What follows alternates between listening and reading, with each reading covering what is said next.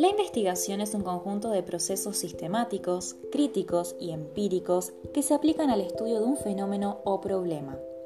A lo largo de la historia han surgido diversas corrientes de pensamiento, como el empirismo, el materialismo dialéctico, el positivismo, la fenomenología y el estructuralismo, y también diversos marcos interpretativos, realismo y constructivismo. Estos han abierto diferentes rutas en la búsqueda del conocimiento, sin embargo, por las premisas que la sustentan desde el siglo pasado, tales corrientes se polarizaron en dos enfoques principales de la investigación, el cuantitativo y el cualitativo.